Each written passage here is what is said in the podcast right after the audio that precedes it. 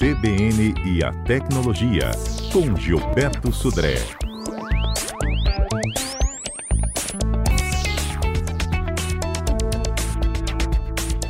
Gilberto Sudré, bom dia. Bom dia, Patrícia. Bom dia, ouvintes da CBN. Rapaz, está cada vez mais comum, né, esses ataques de sequestro de dados, ransomware, né? A gente teve em novembro passado a Prefeitura de Vitória. Em maio desse ano, uma gigante frigorífica brasileira, JBS, precisou pagar 11 milhões para ter os dados de volta. A, a americana, a Pipeline também, maior rede de oleodutos dos Estados Unidos, também sofreu isso, resgatou por 5 milhões de dólares os dados, que está virando um, um crime comum, né? Infelizmente, Gilberto.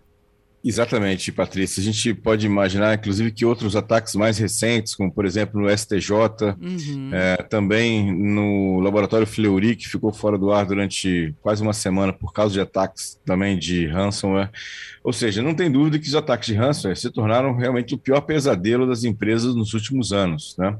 Essas táticas de ataque acabaram é, mudando, né? ou seja, um pouco nessa situação, evoluíram. Antigamente era só basicamente acessar é, os, os, atacantes, eles conseguiam acesso à rede, criptografavam os dados e pegavam e solicitavam resgate, que no começo eram da ordem de 100 dólares, bem, bem pouco. É, hoje em dia, como você até comentou, os é, resgates chegam na ordem de milhões de dólares nesse caso. E aí uma observação interessante é que a, os ataques ou os resgates solicitados às empresas brasileiras são, estão entre os maiores do mundo. É uma curiosidade também, né, em relação a essa, esse caso, né? Nossa, aí, quanto uma empresa é... brasileira já pagou, Gilberto, para ter os dados de volta? Você tem Olha só, algumas, assim, as empresas normalmente não gostam de comentar sobre isso. Então uhum. tem alguns rumores, mas não tem nenhum tipo de informação oficial, mas uh, na ordem de, de realmente milhões, algumas dezenas de milhões de dólares, de reais, desculpa, para o resgate, para ter de volta né, o, essa senha para descriptografar. E, na verdade, esse, é, inclusive essa é a ideia da gente conversar um pouco sobre, sobre isso, é que o resgate em si nem é a questão mais grave né, desse, dessa questão de ataque, porque é, de, eles, os atacantes eles evoluíram da questão de, simplesmente de invadir, criptografar os dados e pedir um resgate, e passaram para o que eles chamam de extorsão dupla, que é os atacantes eles acessam né, a rede da, da vítima, da empresa vítima, ficam em média, né, segundo uma estatística da empresa Sophos né, de segurança, 11 dias na rede, tendo acesso à rede da empresa de forma silenciosa, é, é, exfiltrando, ou seja, retirando dados da empresa e copiando para a internet, os seus dados. E aí, no final dessa, desse processo né, de, de roubo de dados, né, eles vão lá e criptografam os dados da empresa. Então, na verdade, o que acontece? É uma extorsão dupla, porque eles primeiro vão, falam que querem um resgate pelos dados que estão é, criptografados na empresa. E depois, se a empresa não aceita pagar esse resgate, por algum motivo ela tem um, algum nível de segurança e backup, então eles ameaçam a empresa agora com um segundo nível de extorsão, que é ameaçando a empresa de divulgar os dados que eles roubaram né, na internet e com isso fazendo que a empresa fique exposta na sua marca, né, uhum. é, exposta para os seus clientes em relação a essa questão, né, em relação a isso. Depois, eles evoluíram ainda mais. Depois da dupla extorsão, eles têm outras é, técnicas de, de continuar extorquindo a empresa. Por exemplo, né, além de criptografar os dados e pedir um resgate, vazar, ameaçar vazar os dados publicamente, né, é, para que isso é, exponha a empresa como um todo, né, eles também estão agora avisando os clientes que, ameaçando, né, avisar os clientes que os dados foram roubados, para que os clientes possam, por exemplo, entrar em com um processo contra a empresa.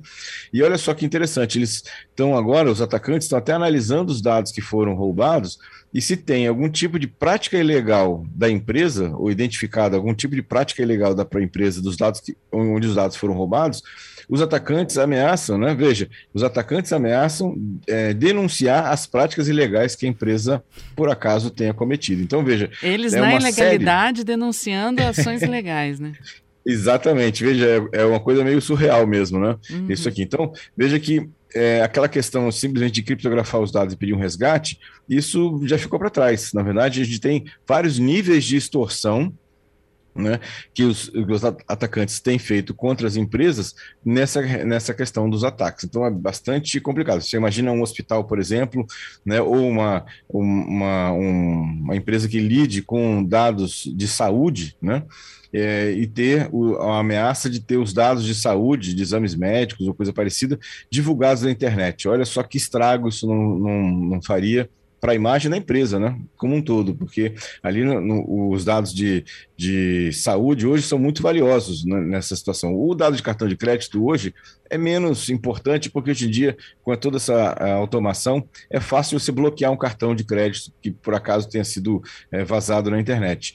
Já um dado de saúde não tem como, né? Um exame né, médico que, que demonstra algum tipo de é, doença daquela pessoa, então, ou seja, expõe a intimidade da pessoa, que é muito grave nesse caso. Então, veja que os níveis de extorsão estão é, cresceram bastante nesse caso, e eu diria que a gente está no começo desse tipo de ataque, viu? Uhum. A gente vai, ainda vai ver isso ficar bem mais grave é, ao longo desse ano e no ano que vem também, nesse caso. E a pergunta que fica, então, é: Dá como se proteger? Se proteger?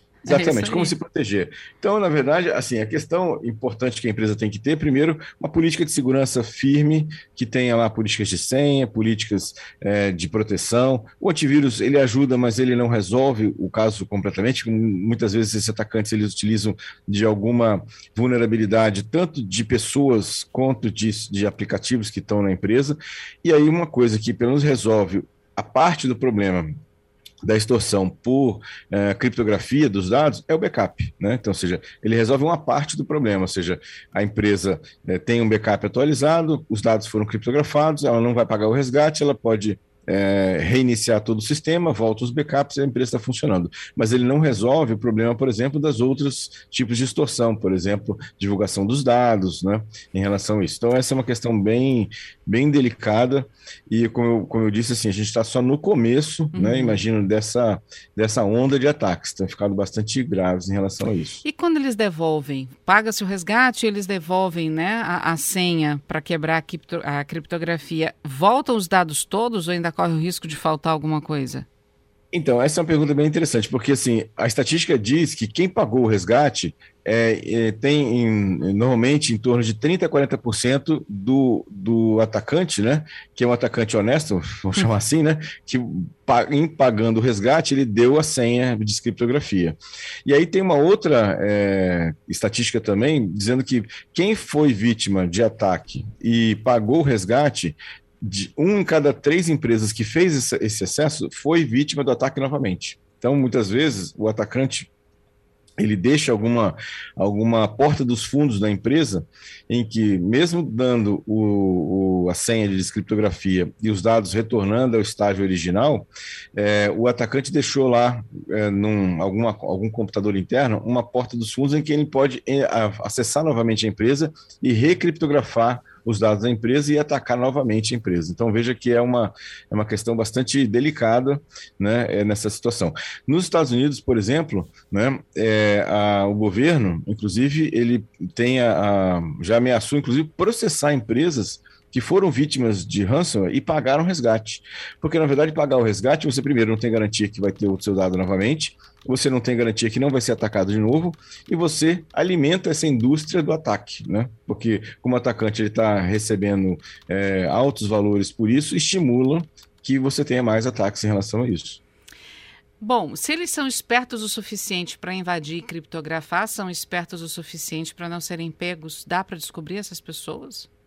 Dá para descobrir. E no caso, por exemplo, que você comentou lá do oleoduto americano, que foi é, criptografado, ficou paralisado, o FBI conseguiu recuperar grande parte do valor que foi pago do resgate. Porque normalmente isso é feito através de criptomoedas, né? E a criptomoeda, apesar de não ser uma. Eu não consigo rastrear o dono da carteira que recebeu o dinheiro, eu consigo saber que aquela carteira recebeu aquele valor. E aí a, a, o, o, governo americano, né, na verdade, as, as forças policiais americanas conseguiram re, re, re, recuperar parte, ou grande parte do que foi pago é, como, como resgate dessa situação. Então, é, é difícil você identificar muitas vezes quem foi que, ah, da onde partiu o ataque, mas você, em algumas situações, consegue rever né, ou reverter a questão do pagamento do, do resgate. Inclusive, existem empresas né, é, que, que fazem a intermediação ou, ou a, a, negociação. A empresa, uma empresa foi vítima de um ataque, Uh, os atacantes pediram lá um valor X de resgate, e tem empresas que entram na negociação para tentar diminuir né, o resgate é, para aquela empresa vítima, por exemplo. Então, veja que tem até agora um novo nova é, oportunidade de negócio para algumas empresas, que é tentar negociar a redução do, do valor do resgate. Gente, que absurdo, né? O Giovanni Abrancho está aqui dizendo, inclusive, que teve um filme que descreveu isso. É o hacker sabia de todos os podres da empresa, dos clientes, dos fornecedores, chantageou todo mundo, fazendo um ficar contra o outro. Manda o nome do filme, Giovanni, para a gente poder divulgar aqui para quem quiser assistir. Bom, Gilberto, é uma bola de neve, né? Porque não para de crescer isso. Você tem uma, uma, uma falha, corrige a falha, eles já estão na sua frente para quebrar a sua proteção e aí você passa de novo a se proteger e eles estão na frente e quebram de novo. Parece que isso não vai, vai ter fim. Exatamente. Na verdade, o que tem que acontecer é que as empresas têm que melhorar seus sistemas de segurança, né? É, tanto a parte de acesso à internet e principalmente em relação, porque é um vetor de ataque muito comum, é a exploração da higienidade das pessoas, ou seja, a gente chama de engenharia social. Muitas vezes o atacante ele não quebrou nenhuma segurança da empresa, mas ele conseguiu convencer alguém internamente na empresa a clicar num link, abrir um anexo de um e-mail, né? E com isso ele infectou aquela máquina do, do colaborador e dali para frente é o vetor de entrada, é a porta de entrada do atacante naquela rede. Então, é, os cuidados têm que ser com a parte, obviamente, tecnológica, né? mas hoje um grande vetor de, de invasão, de entrada né, desse tipo de ataque são as pessoas. Então, é, não, não pode se descuidar também da conscientização dos usuários, dos colaboradores, do que deve ou não deve ser feito em relação a isso. Uhum. Bom, a gente já está aí na portinha do repórter CBN já, Gilberto. É, bom, nosso viralizou. A gente fala sobre o telescópio remoto e gratuito que é inaugurado no Brasil e que qualquer um pode usar. A gente pode comentar depois do repórter CBN? Positivo. Viralizou.